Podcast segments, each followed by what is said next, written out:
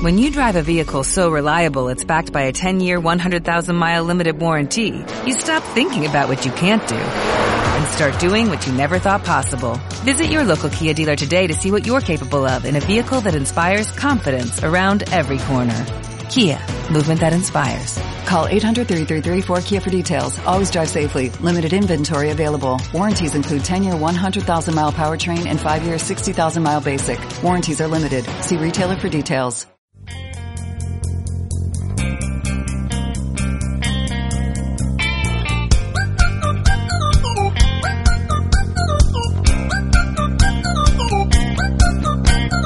Mujeres 4D, una nueva dimensión.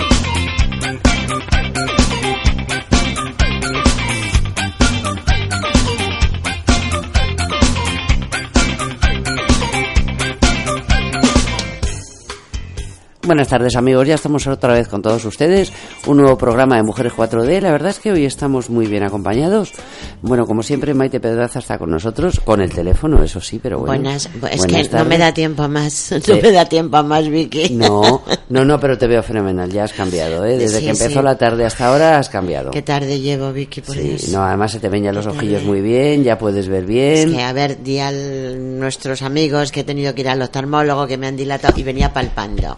No sabes cómo, Venías palpando, pero has venido aquí. Sí, yo siempre. Y has hecho el programa. Y además con tus apuntitos y tus cosas, y has logrado. Pero sin, sin ver, ¿eh? Sí, eso sí. Ahora parece que ya veo, veo. Ya, ya es otra cosa. Buenas tardes, Maite. Eso sí, me alegro. Eh, Ezequiel Triñaque, como siempre, está con nosotros. Buenas tardes. Hola, muy buenas. Sí, sí, me tenéis esclavizado, vamos. Sí. Me tenéis sometido a un sacerdocio. Vamos a ver, tú siempre has dicho que eres el jefe.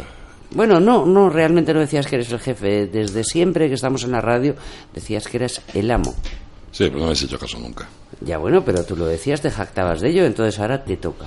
Vale, vale. Aunque no seas el jefe, ni seas el amo, pero tienes que estar aquí. ¿Que tú ibas de amo? Sí, sí, sí. Pero, pero, no, lo decía, ¿qué me estáis diciendo? Lo decía.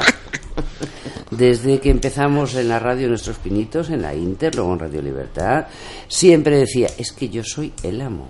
De hecho, un día nos revelamos las mujeres, ¿eh? hicimos una pancarta y todo, en contra del amo, y llegamos hasta quitarle el despacho al amo. bueno, bueno, bueno, de lo que me estoy enterando. Me manifesté en mitad de la calle. Sí, pero no conseguiste nada. Bueno, la rendición. Al Eso fin sí, con servilletas de papel y palillos poniendo así los laditos, ¿eh? pero bueno, se manifestó. Hoy tenemos una invitada muy especial, vamos a tocar un tema que creo que es bastante interesante para las mujeres. Está con nosotros Gracia Olivenza. Buenas tardes, Gracia. Hola, buenas tardes. Gracia es una consultora en marketing digital, psicóloga y coach. Y la verdad es que nos va a contar temas muy interesantes eh, del mundo en el que estamos viviendo ahora, de todos los avances que tenemos, las grandes ventajas y en algunos momentos grandes inconvenientes. Vamos a poner un poquito de música y empezamos.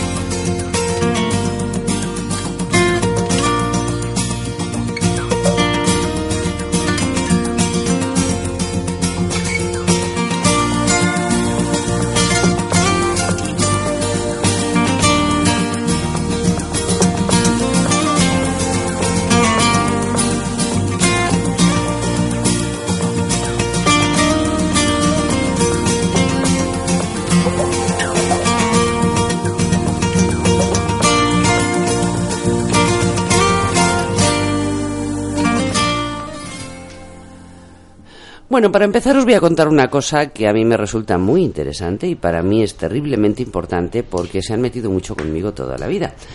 Eh, supongo que no seré la única persona, mmm, más que nada porque yo me doy por aludida, a mí me pasa y creo que bastante gente también, eh, que hay ciertos momentos que me, me cuesta dirigir, de, distinguir la derecha y la izquierda. De hecho, se meten Ciertos conmigo. momentos. Bueno, habitualmente. De hecho, se meten conmigo cuando intento dirigir, voy en el coche o quiero hacer una apreciación sobre un lugar y digo, no, no, está a la derecha. Y me acaban respondiendo. Hay una vocecita por ahí que me dice, ¿a tu derecha o a mi derecha? Y siempre tenemos problemas. Bueno, pues me he encontrado que lógicamente todo tiene su porqué y que yo no soy tonta, todo lo contrario. ¿eh? Según parece, más del 20% de la población tiene dificultades para orientarse en el espacio y reconocer derecha e izquierda. Según parece, este problema es más común en los zurdos, en las mujeres ¿eh?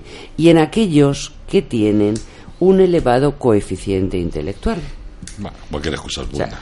eh, quitas por un lado, pero tienes por otro. Los neurocientíficos creen que la explicación para esta dificultad podría encontrarse en el cerebro. Parece que la habilidad para detectar la derecha y la izquierda depende fundamentalmente del hemisferio izquierdo, específicamente del, lóbulo parietal. Existe una teoría que vincula la dificultad para distinguir la derecha de la izquierda con la simetría cerebral. Bueno, pues la mayoría de las personas tiene cierta asimetría cerebral, lo cual significa que uno de los hemisferios es ligeramente mayor que el otro. Curiosamente, mientras mayor sea la simetría de ambos hemisferios, más difícil le resultará a la persona discernir la derecha de la izquierda. Esta teoría, y Ezequiel te lo cuento a ti, explicaría por qué las mujeres suelen confundir ambos lados, ya que suelen tener una mayor simetría ¿eh? cerebral que los hombres. Se estima que el 8%, el 8,8% de los hombres confunden la derecha y la izquierda, mientras que la cifra eh, asciende al 17,5% en las mujeres. Pero, y aquí viene lo importante, no se trata de un problema, sino tan solo que esa persona no ha desarrollado lo suficiente su inteligencia espacial, es decir, la capacidad de orientarse en el espacio. Quienes tienen, quienes tienen dificultades para orientarse en el espacio, eso sí, suelen mostrar una inteligencia brillante en otras áreas de la vida. Bueno, ¿eh? bueno, O sea, bueno, para ya, que seas claro. consciente, yo soy consciente, yo soy consciente de todo eso. ¿Cómo voy a ser consciente? tú eres consciente, pero, pero, pero siempre te metes conmigo. ¿eh? Hombre, Pero claro, al principio pensé que era una cosa mía. Y de No, repente no. voy hablando con la gente De que y descubro que mucho, y sobre todo las mujeres. No, no es, no, no, no está, bueno, dicen que es más de mujeres que de hombres, tampoco está demasiado estudiado. Si es que es muy sencillo, el problema de, de la derecha y la izquierda es un problema de lateralidad. Entonces, esto es cuando te dicen a la derecha y haces así, que somos todas, empezando por mí. Sí, yo lo hago con la manita, digo, a, la, a derecha y señalo a la cuando, izquierda. Cuando voy, me- pero a la derecha, pero aquí. Entonces, entonces me dicen, a la mano del reloj ya no, pero yo es que llevo el reloj en esta mano. No, el problema, eso es una lateralidad cruzada. Entonces, eso es muy sencillo. Hay muchísima gente, sobre todo los niños pequeños, que lo tienen. Bueno, digo los niños pequeños, que es cuando se detecta, pues este niño es torpón y tal. Y eso, el diagnóstico es lateralidad cruzada. Y esto tienen muchas experiencias los psicólogos y, y- y es así de sencillo. Entonces llegan y les, les enseñan a, eh, eh, a ponerse en el lugar, no en el lugar. Es un problema de espacio, en espacio Yo, yo lo hacía con la cuchara. Claro, Que tenía que espacio, pensar tiempo. dónde tenía la cuchara. Claro, pero esto es no sea- es una patología porque no no se Eh. puede llamar patología, pero lo mismo que por ejemplo no es la dislexia, que es una o es la dislalia, que por ejemplo hay mucha gente que la dislalia no sabe que Vicky es. siempre conduce con una cuchara.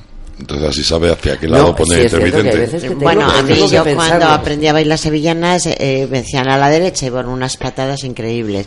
Y a mí yo me acuerdo que para aprender a bailarlas el profesor me tuvo que poner pegatinas en, en un pie. Te decía, vuelta a la pegatina. Entonces yo me... Pero que eso es lateralidad cruzada. O sea, si ahora mismo, eh, si quieres luego lo hacemos, pones aquí, y, mira a la derecha y plas, haces así. Entonces, pero que eso es... eh, se- es, eh, en O sea, psicología eh, es eh, el problema de espacio una sinopsis, no es más. O sea, es normal, pero a mí me, fa- a mí me pasa en O muchos sea, que otros se aspectos. empieza a dar muchas vueltas a esto. Yo, no por ejemplo, yo soy diestra. Pero, O ambidiestra. Mm, sí debo de tener algo de eso, porque soy diestra para todo, pero la fuerza la tengo en la mano izquierda. eso Yo tengo que abrir eso una botella, una botella y la abro con la mano izquierda. es ambidiestra. Yo me acuerdo cuando hacía gimnasia, eh, que nos poníamos en, en fila, todas gimnasia rítmica y quedaba muy bonito. Yo tenía que ser siempre la primera o la última, porque iba al contrario Claro. de todo el grupo. Pero, Pero es bueno. que eso, lo que pasa es que antiguamente, y digo antiguamente porque hace ya muchos años, que cuando una niña, sobre todo en niñas, porque las madres estaban como más pendientes de las niñas, ¿no? Yo en mi caso soy zurda, pero no soy zurda. O sea, yo iba para zurda.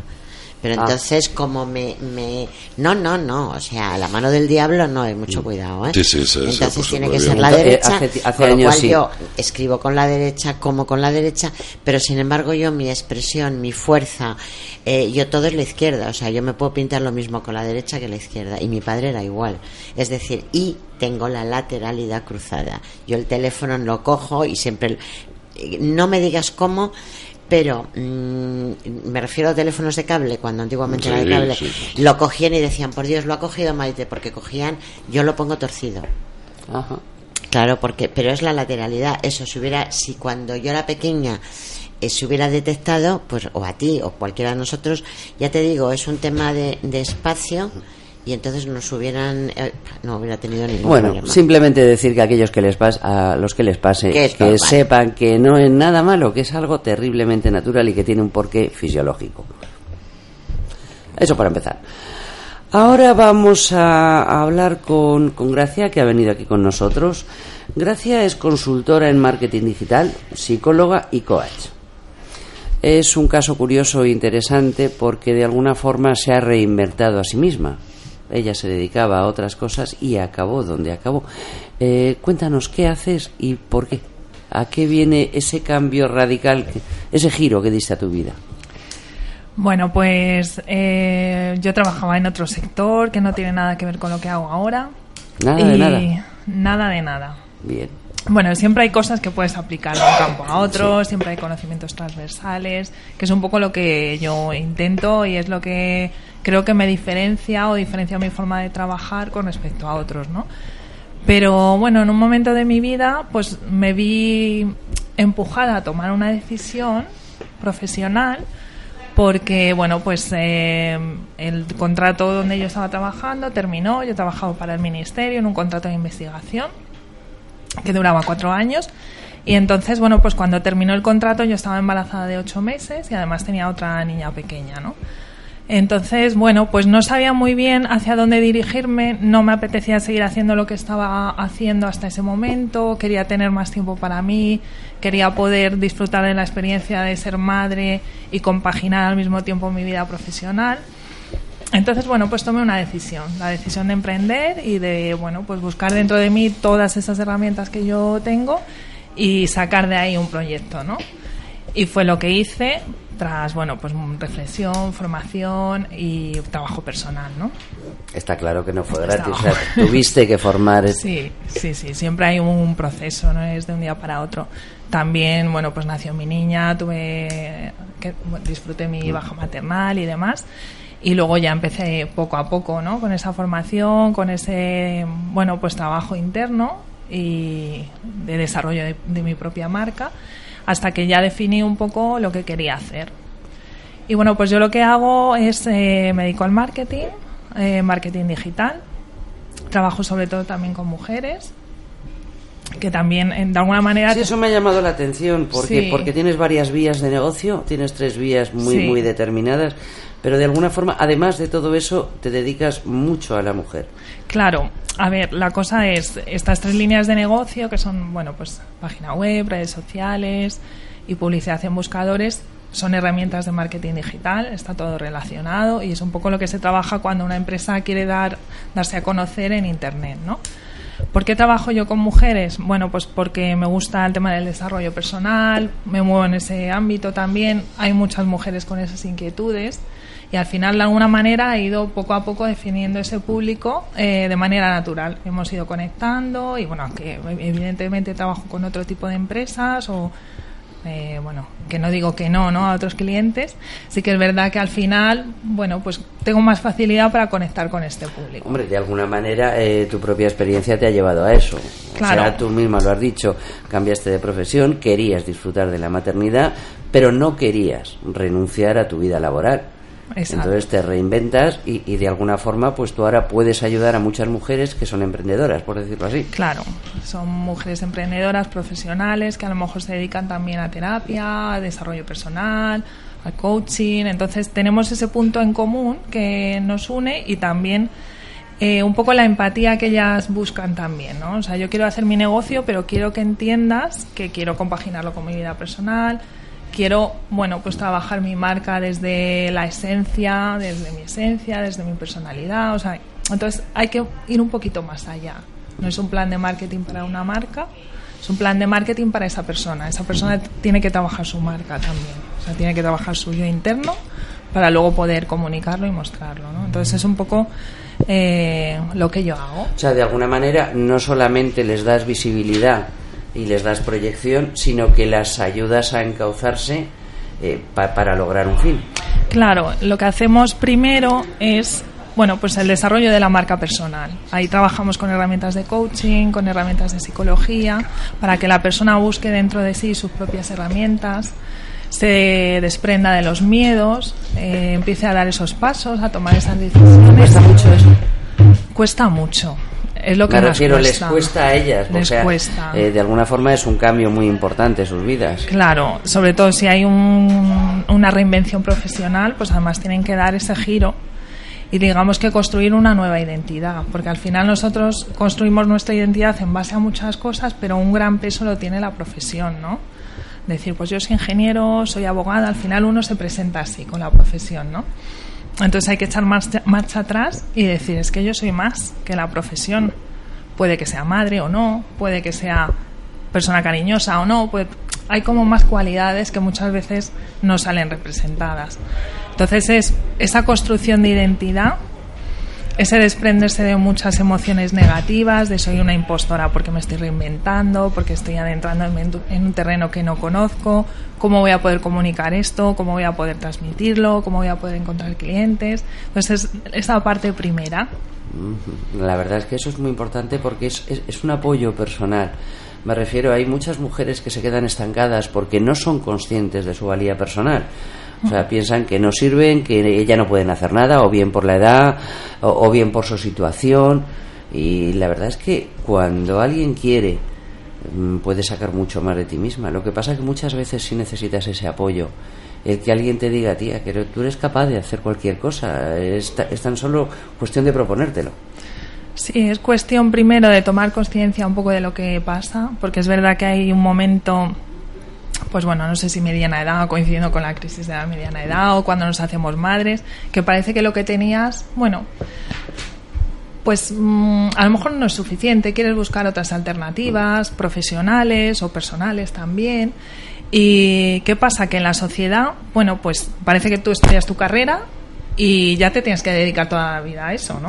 Todavía no estamos acostumbrados. De alguna forma es lo que está básicamente establecido. Claro. Y, y, tienes que seguir adelante siempre con lo mismo. Pero sí es cierta una cosa, que lo reconozcan o no, ya no es cuestión de que las mujeres se nos ponga más complicado por ser madres.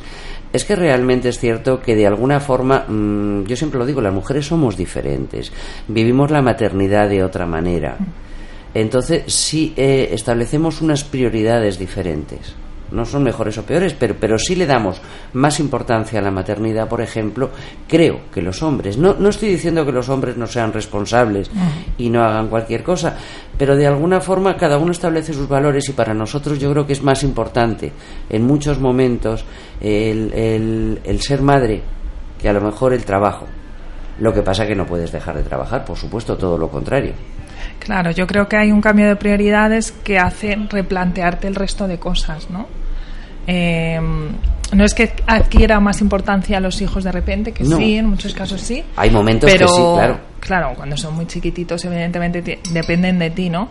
Pero al final empiezas como a descubrir cosas de ti y dices, bueno, pues ahora yo quiero también sacar partido a estas partes o de repente has descubierto que lo que hacías no encaja con esa nueva vida, con esa nueva maternidad o con esas prioridades, ¿no? Entonces te, te ves de alguna manera obligada a dar ese paso. A veces desde fuera, porque también hay muchas trabas profesionales que vienen impuestas desde fuera, aun cuando la mujer quiere continuar con su vida profesional, pero también internas, porque ya eres tú la que no quiere hacer eso, ¿no? Entonces, claro, ahí hay un impasse, una crisis que a veces es difícil, ¿no? Re encauzar otra vez tu carrera y demás, pues el emprendimiento para muchas mujeres es una salida.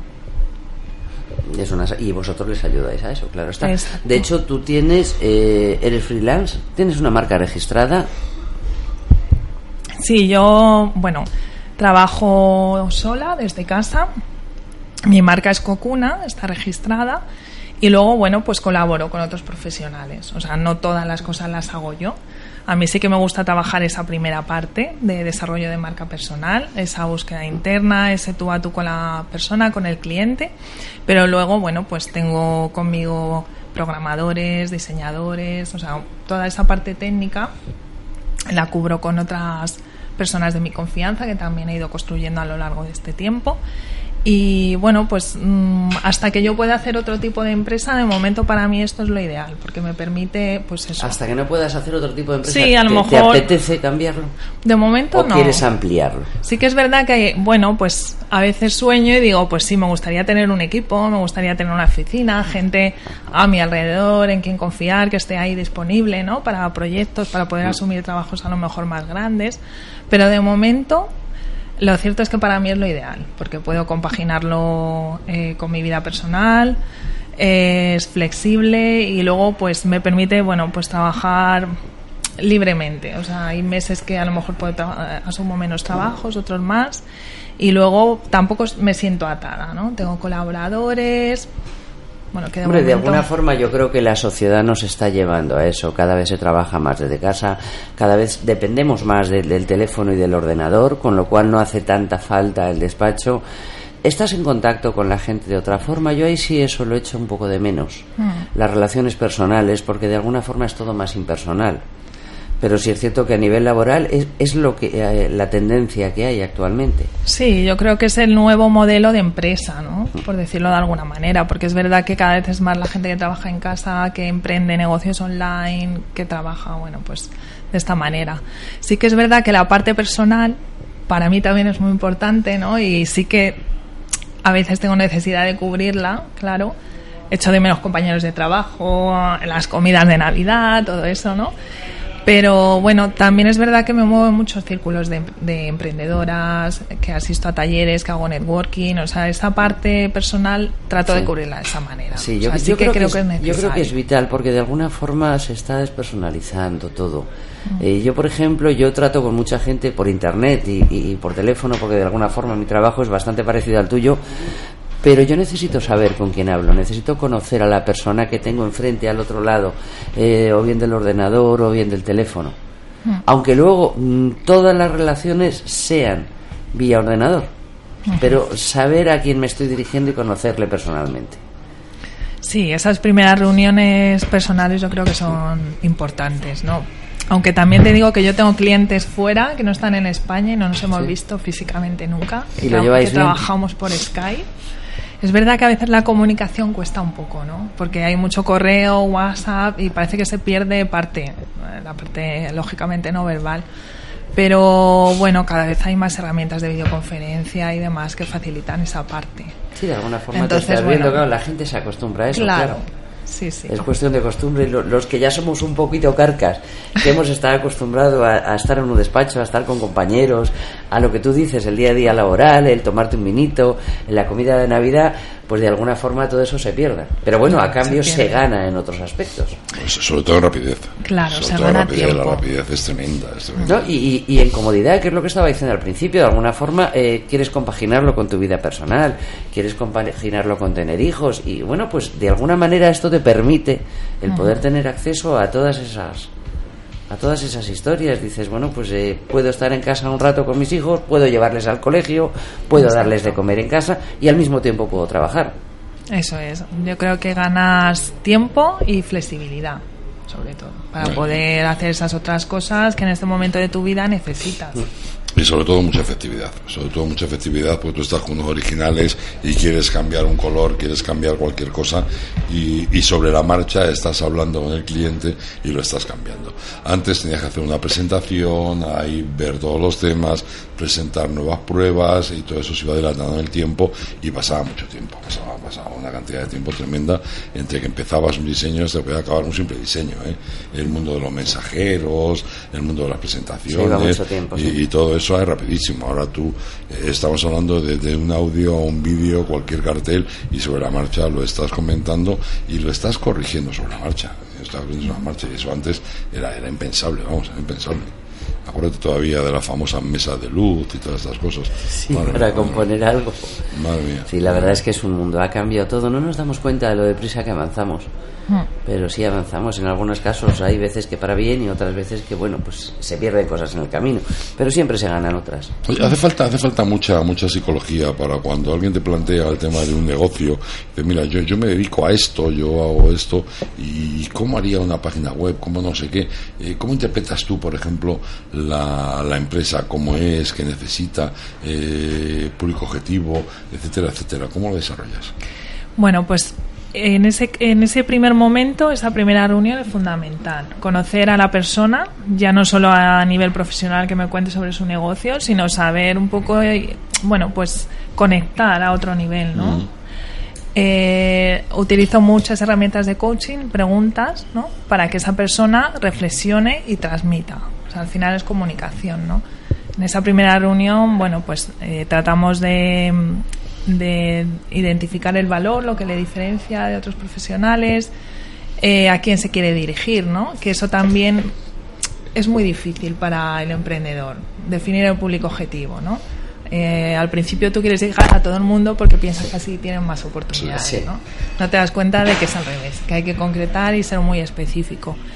Y, hacer entender eso y que la persona sea capaz de identificar ese público con el que quiere trabajar, con el que va a conectar bien, con el que va a ser capaz de transmitir su esencia, etcétera, pues cuesta. Entonces por eso ahí sí que mm, prefiero incluso que me manden eh, o en la reunión o después que me aporten información por escrito. O sea, me gusta que haya una reflexión ¿no? por parte de la persona. Y de hecho, a veces cambia en el proceso cuando la persona está desarrollando su proyecto emprendedor. eh, empieza con una idea y después de esa reflexión la va cambiando porque se da cuenta de que a lo mejor no es eso lo que quería hacer o no es con esa gente con la que quiere trabajar. ¿no? Entonces, una primera reunión en la que hacemos muchas preguntas, nos conocemos, hablamos un poco de todo, sin prisas. También siempre al final se acaban tocando, bueno, pues temas personales y, bueno, pues mucha empatía y escucha activa. Al final, comunicación. Así es como llegamos un poco a, a ver qué es lo que quiere transmitir y en base a lo que esa persona me cuenta, pues somos capaces de proponer un diseño y además con bastante porcentaje de acierto Importante. porque ese tiempo que nos hemos tomado para esa reunión, ese conectar con la persona y demás, no todas las agencias se lo toman y por tanto, bueno, pues eh, al final Hombre, de alguna manera, eh, por mucho que, que ahora se, se utilice el Internet y las redes sociales, el tema del trato personal eh, sigue siendo vital. O sea, tú no puedes planificar una campaña ciega sin conocer a la persona o sin conocer los productos, eh, porque bueno, los temas no salen tan bien. Entonces, Claro. eh, tiene, que, tiene que haber una sensibilidad especial que yo creo que eso consigues de alguna manera con el trato. Claro, evidentemente. Por eso esa primera reunión eh, y las que vienen después, ¿no? Pero sobre todo esa primera toma de contacto me gusta que sea presencial y, y que haya mucha conversación, mucha comunicación, que fluya por, en ambos sentidos, ¿no? Para saber un poco qué es lo que la persona quiere transmitir y conocer yo muy bien el producto. Porque al final hay gente que me dice, jo, pues si siempre trabajas con coach o con terapeutas, pues al final parece como que, que tus clientes entran en competencia entre sí, pero la realidad es que no, porque cada uno tiene una cosa que aportar, cada uno se centra en un tipo de cliente, cada uno tiene un- al final una diferencia y te das cuenta de que no, que cada uno es distinto e incluso pueden colaborar entre ellos. Eh, gracias, tu, tu marca es Cocuna. Sí. ¿Por qué Cocuna? Bueno, pues cocuna es una palabreja que utilizo yo cuando juego con las pequeñas. Ah, O sea, que se- digamos que serían mis niñas, Ya, mis ya, ya. cocunas. ah ya, ya. Muy bien, muy bien. Una ¿Qué? cosa. ah, bueno, No, no, no, no, no. No, eh, luego de alguna forma tú eh, desarrollas el trabajo también por medio de las redes sociales. Sí. Realmente eh, está claro que son vitales en la actualidad. O sea, si tú quieres comunicarte o quieres promocionarte o quieres hacer publicidad, tienes que utilizar las redes, las redes sociales. Eh, ¿Todos los aspectos son buenos? Bueno, yo creo que son buenos en el sentido de que puedes dar a conocer tu marca, lo que haces, Eh, pero claro, también tiene un riesgo, ¿no? El riesgo, pues lo que comentábamos antes de desconectarte del mundo real, porque al final, si pasas muchas horas en redes sociales, parece que te estás perdiendo otros aspectos, ¿no? Y, bueno, pues a lo mejor el mal uso de las redes, ¿no? Que también... ¿Eso te afecta a ti mucho? ¿Te llega mucho el mal uso? Me refiero, tú das un mensaje, eh, la gente lo interpreta bien o en algunos momentos puede dar problemas. Normalmente sí, o sea, normalmente yo he tenido la suerte de, bueno, pues que aquello que estoy comunicando para otros clientes, bueno, es acogido bien, ¿no? Pero sí que hay veces que hay personas detrás de la red que, bueno, pues que están ahí un poco para molestar. Para chichar, sí, sí. yo creo que hay gente, hay veces hay, hay de todo por la viña del Señor, claro. Sí, pero hay veces que ves a gente y dices, se tienen que aburrir mucho. dice, si ni le va ni le viene, ¿a qué se mete? Sí, entran, bueno, es lo que en internet se llama trolls, ¿no? Que es gente que a lo mejor entra a criticar o a generar un debate que es improductivo, ¿no? O, bueno, pues que se aburren. Y que tras la red eres anónimo y puedes expresar. Sí, el anonimato. La, cobardía del anonimato. Eso te iba a decir, la cobardía de la gente, porque dices, si no, no se atreven, pero como nadie sabe, pues bueno, opinan. Y además opinan muchas veces sin saber. Sí, claro. La, gente que no tiene una intención positiva de primeras, pues al final es que tampoco conoce el, el tema que se está tratando, o lo que hace la empresa, o bueno, pues que es algo que, que está ahí para molestar, ¿no? Pero es verdad que son los menos ¿sabes? Hay empresas que tienen ese miedo también, ¿no? De exponerse, porque al final, eh, bueno, pues estar en redes también te estás exponiendo, porque estás comunicando y estás diciendo lo que haces y te estás abriendo a que otras personas te critiquen, ¿no? Y hay gente que tiene miedo, claro. Pero la realidad es que yo creo que el porcentaje de gente que está ahí para molestar, en, el caso de marcas y demás, De alguna manera es a nivel profesional y no, no afecta tanto a tu vida. Y, además quizás las, las redes tienen una, ventaja, una desventaja, y es que son efímeras. O sea, el mensaje de hoy y ya mañana es muy antiguo. Sí, yo creo que en la en el momento actual es verdad que es todo como muy rápido y muy efímero.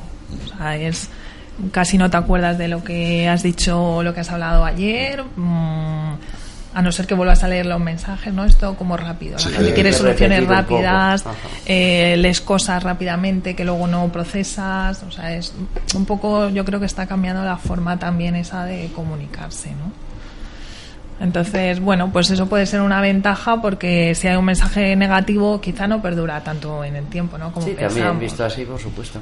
No, pero si es que ahora mismo tú vas a cualquier sitio, vas a hacer cualquier cosa y te metes en la red a consultar. Desde ir a un restaurante hasta comprarte unos zapatos, pasando por, por, lo que sea. O sea, te metes en la, en, la, en, las redes y ves lo que la gente opina, lo que no opina. Y hay muchas veces que dices, pues no sé para qué mirar, porque las opiniones son también en ocasiones de, un banal y de un idiota impresionante. impresionante. Bueno, chicos, vamos a poner un poquito de música porque hoy Maite, que está muy calladita ah, todo el rato, sí, ha estado escuchando, tiene que hablarnos de algo muy interesante. No sé si sabrá, Gracia, normalmente todos los días, digo normalmente porque no siempre lo cumplimos. En este programa nos gusta hablar de una mujer emblemática que ha llamado la atención, que además hay tantas que son grandes desconocidas y que gracias a ellas muchas veces estamos nosotros aquí que de alguna forma intentamos darles un poquito de visibilidad y la verdad es que hay muchas veces que el programa no, nos pilla y, no nos da tiempo a contarlo. Entonces quería dedicarle cinco minutillos a Maite para que hoy nos hable de Pepa Loba. Ahora nos dirá quién es. Ponemos un poquito de música y seguimos.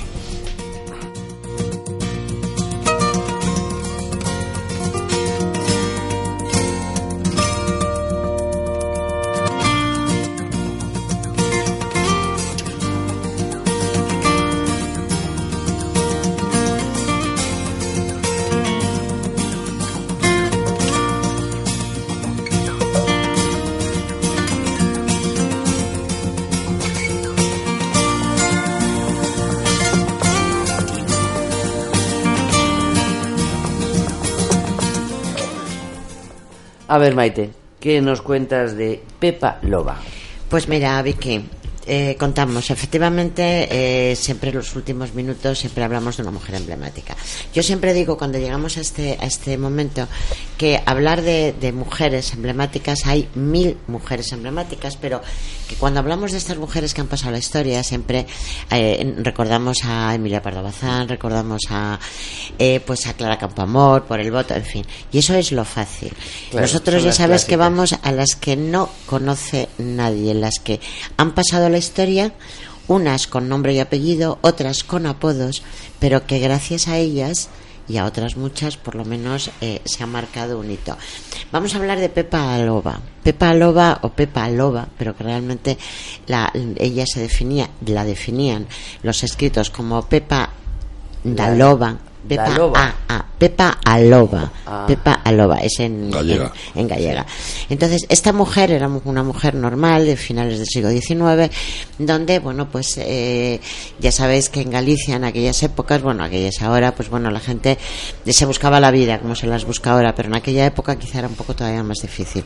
Esta señora dice, cuenta la historia, empieza diciendo que eh, Pepa Loba es un poco mm, mítica, es en realidad, es fantasía, pero sí que hay muchos escritores que han hablado de ella. No, eso, pero, eso pero está sí claro. está claro que siempre está ahí la, la, la Está- mezcla esta entre sí. la realidad y la leyenda, pero eso pasa con todos los bandoleros de alguna forma. Efectivamente. Esta mujer era una mujer, insisto, una mujer normal, una mujer que por razones, unos dicen que es porque robó comida, pues porque no había para comer, y ella era la mayor de una serie de hermanas, y entonces robó. Otros dicen que también fue por problemas de amoríos.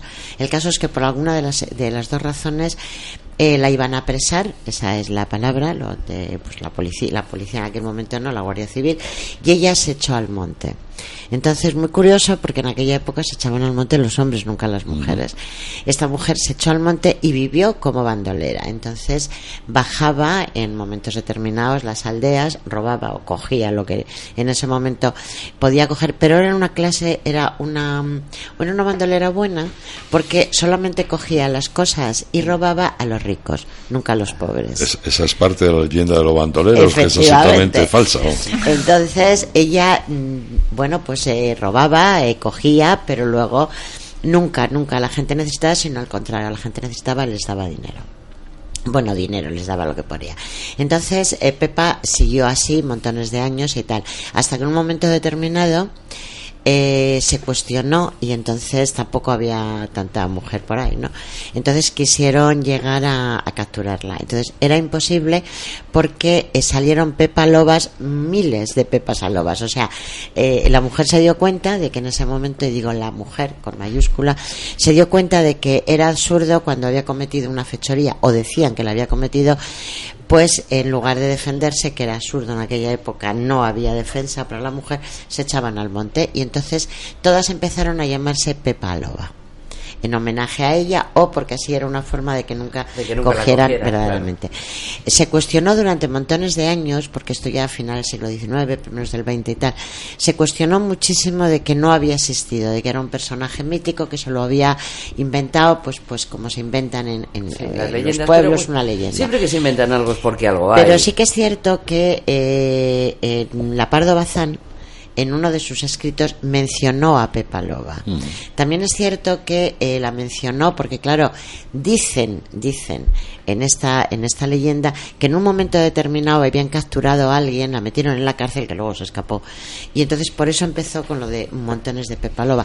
Y también hay una serie de escritos de, de Concepción Arenal, que ya sabéis que era en esa época la visitadora de cárceles y era, estaba ahí en, la, en, en Galicia, y entonces dicen que eh, ella visitó a Pepa Loba cuando estuvo en la cárcel.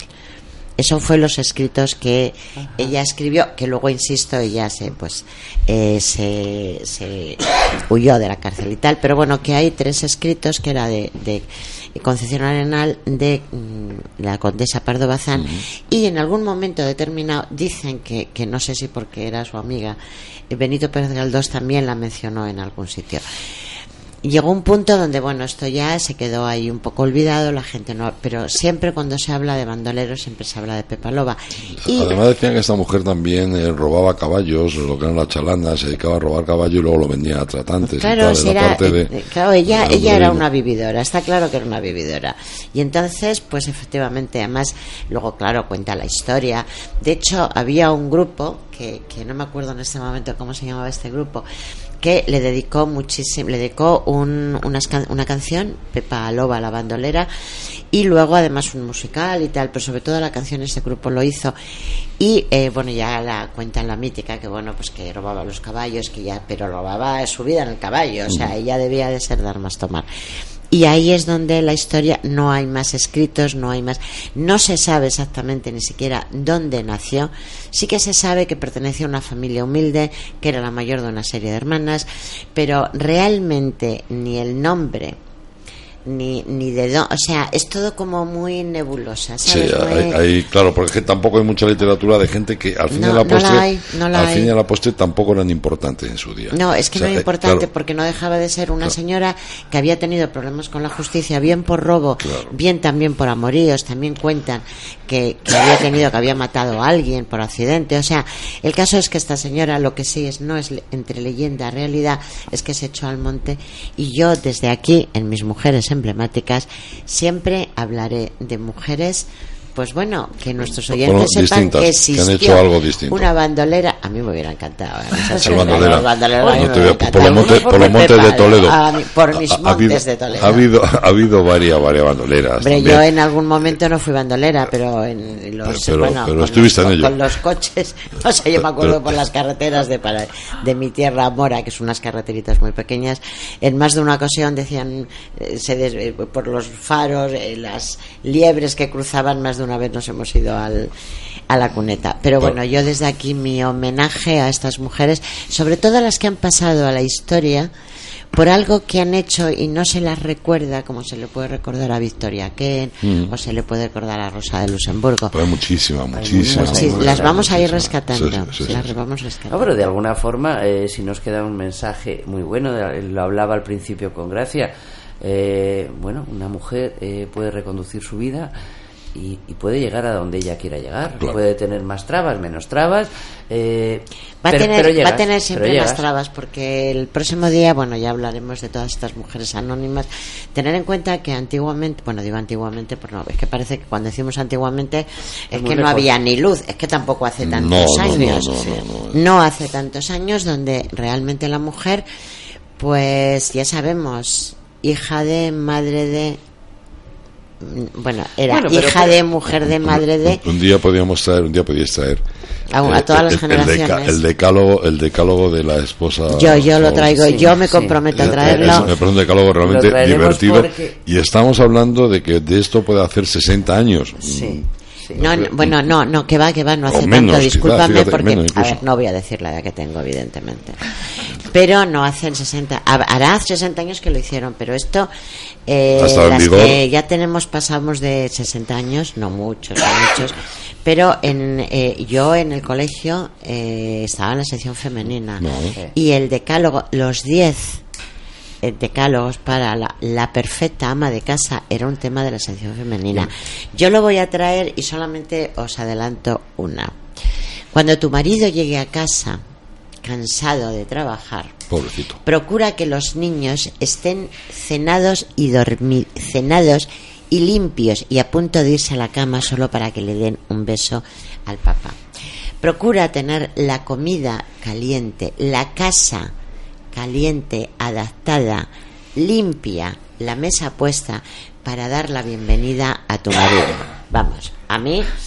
Y eso, La- y eso, la y eso es malo. vi, eh, y la eso es malo. Mira, pensé ¿eh? que era en broma. No, no, no, no. Es real. Eso era Fue real. la hermana de Primo de Rivera la que lo hizo. Pilar, prima de si, Rivera. sí, y si tu marido habla, escúchale, que lo que él dice es más importante que lo tú. Eso no viene en el decálogo, Sí, pero sí, sí, todavía sí. peores. Sí, sí, sí. bueno, Bueno, viene eso, lo pero todavía traeremos peor. a- Sí, sí, peor, todavía peor, ¿eh? El próximo día lo traeremos al programa y además ¿eh? Intentaremos, eh, podemos meter imágenes por Facebook, ¿no? Pero yo, mi mujer emblemática, Pregunto. tecnología, no. No, ya, pero no, sí, pero no podemos pues, hacer una cosa. Vamos a ver, yo lo tengo con fotos. lo tengo con las fotos. Entonces es cuestión de hablar y ponerlas. Ah, vale. Yo si queréis el próximo Vale. día lo traigo, por Dios que me acuerde, pero mm, no me quitéis mi tema de mi mujer emblemática. A la Que, orden, señora. pues, ¿Cómo te va a No quitar a ti eso?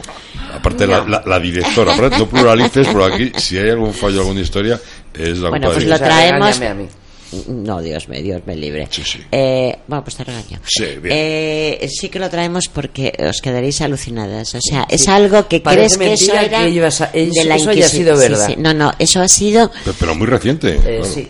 Yo la Vamos primera vez que lo vi, que a mí me lo pasaron, yo pensé que era una broma. no, no, no era broma. Y de repente empiezas a, a meterte en la historia y dices, joder, que era verdad. Yo, que era verdad. yo comenté en mi casa un día, yo que tengo hijos, y mi hija la pequeña, que por cierto hoy es su cumpleaños, y, y yo me acuerdo, comentaba que cuando yo hacía gimnasia era un plinto, o sea, hacíamos la gimnasia todas las niñas, con por supuesto tu faldita, un- el uniforme de, farma- de, de gimnasia era falda azul marina, camiseta blanca, pero llevaba pololos debajo. Sí, sí, sí. sí, Pololos. Entonces, claro, cuando yo hablo de pololos, mi hija no sabía lo que estaba hablando. Pololos. Pero mamá, que son pololos.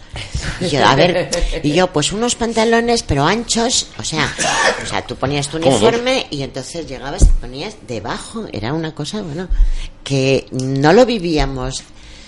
No sé No, cómo. no, No, no, para porque nosotros era lo normal, normal. ¿no? Además, eh, en Y aquella, teníamos en aqu- que- que- Pero en aquella época eh, eran todas las niñas, porque los colegios eran o de niñas o de niños. Yo estaba, yo estaba no- interna y, y teníamos que aprendimos a coser y vamos a ver, yo estaba haciendo el bachiller, o sea que no, pero en esta asignatura te tenías que hacer una canastilla. Ay, qué bonito. Canastilla. Ay, qué bonito. Y yo nos educaban muy bien a las niñas. Yo soy de la de a ver cómo se llamaba esto que hacíamos, servicio social. Ah, Yo no que- lo hice porque empecé enfermería y haciendo Yo creo que yo fui la última tonta que lo hizo, Pero, porque yo acabé los estudios y me dijeron, Vicky, aprovecha y hazlo, porque es que lo van a aumentar. es que el si no, tiempo". no, no podías trabajar. Y cuando ¿eh? lo hice yo, O sea, eh, puedes, de- puedes decirlo en tu red. Cuando una mujer de... Es que cuando decimos de aquella época, que soy yo, eh, fíjate. Si no Sí, tenías el hablando hace servicio... cuarenta y tantos años, Sí, ¿no? no tenías Sí, el sí. servicio social, no podías trabajar. Lo que pasa que yo, como mi carrera era... eh, Firmabas al mismo tiempo y a mí me lo dieron, pero tuve que estar una semana como mm, te lo tenías que tam- te, te compaginaban mucho te convalidaban mucho es la palabra pero yo me acuerdo que eh, tuve que estar una semana yendo a una guardería para eh, que esas horas me la y yo tengo mi, mi carnet computasen sí sí tengo la cartilla de, de haber hecho el servicio De, social de- de guardería. no, no, no, no, de haber hecho. Es que si no tenías, el- de hecho tú en los contratos tienes el servicio social, no, pues no, pues no, no te lo conceden. O sea, Parece, lo que- parece mentira y eso fue ayer. Pues sí, Chicos, fue ayer. nos tenemos que ir, se nos acaba el tiempo. Gracias, muchas, muchas gracias por haber estado con nosotros. Me gustaría que vinieras otro día porque hoy le hemos dedicado poquito tiempo al tema de las redes sociales. Y yo creo que es un tema bastante interesante y que nos influye a todos. Nos, Y nos que probablemente desconocemos bastante más de lo que creemos. Eh, sí, sí. Y, y eso también habría que meterlo, aludiendo al programa tuyo, Maite, de violencia. Tengo Sí. un caso muy reciente, muy reciente, muy reciente. 11 años, por las redes la tachaban de gordita y se ha suicidado. Con 11 años. Ya, lo que Esas cosas no que salen a la calle. Ya, pero, No, pero- pero- pero- pero- no, no- no pero- olvidemos Eso, es, eso es el lado malo de las redes. No, no, No, no, no Vicky. olvidemos que la red es una herramienta. Vamos a No, ver. Vicky, lo que Eh, pasa es que, a ver, no se suicida porque le hayan dicho gordita. O sea, yo siempre digo que hay algo detrás, hay bastante más. Lo que pasa es que, claro, una niña, a ver, gordita, pueden tener una obesidad mórfida, o sea, bien, pero... mm, No, eso es lo que hablamos lo de- que de- pasa- del bullying de los lo niños. que pasa que, claro, es que ahora, bueno, eso ya Ahora es lo otro- tienen más eso fácil. Es otro tema. Es otro tema, o Es sea, que otro eso lo tema, tocaremos. Pero no es tan... Esto es como cuando decimos siempre que todo el mundo sabe de todo, que todo el mundo es muy psicóloga, todo el mundo... Eh, yo me acuerdo que cuando yo terminé la carrera decían, no, pero oye, si mi madre ponía inyecciones, decía, "Oh, Dios mío, bendito, o sea, todo el mundo hacía todo. No, un momento. Que es que hay algo más, o sea, lo que pasa es que por las redes, claro, también hay mucha captación, mucha, mucha soledad, sí. hay mucha... Hay un grupo, hay un sector que son muy, muy muy vulnerables a todo este tipo de cosas porque lo que está claro tú lo has dicho antes eh, lo que hacéis en, muy bonito muy todo fenomenal pero dónde está el contacto humano Eso lo perdéis, tenéis que estar muy equilibrados porque eh, verdad, es que termináis, a- es que habláis con máquinas. Sí, sí. Entonces, eso es algo que no se puede descuidar. De hecho, es así. Pues eso lo tocaremos otro día. Muchas gracias a todos. Ezequiel, a ti también, que no me he despedido Hombre, de ti. hombre, Hasta el próximo hombre, día. Por Dios. Ya Hasta cuando te vas a despedir del amo, por eso, por eso. Y Vale, muy- ya, ya vamos a tener coña, ¿no? Vale, pues ya abrís con el decálogo. Ah, yo lo que he No, oído. no. Yo lo que he oído. Luego te Ya contaré veréis. con pelos y señales cuando con la, la Yo eso manifestación lo he aquella. oído. Ya veréis con el decálogo lo que voy a decir yo. veréis. Diez, diez. Igual, me, Y- piso, me piso tres amigos. Me además. voy, chicos. Y muchas gracias a todos. Un saludo de Vicky Báñez. Hasta, Hasta el próximo día.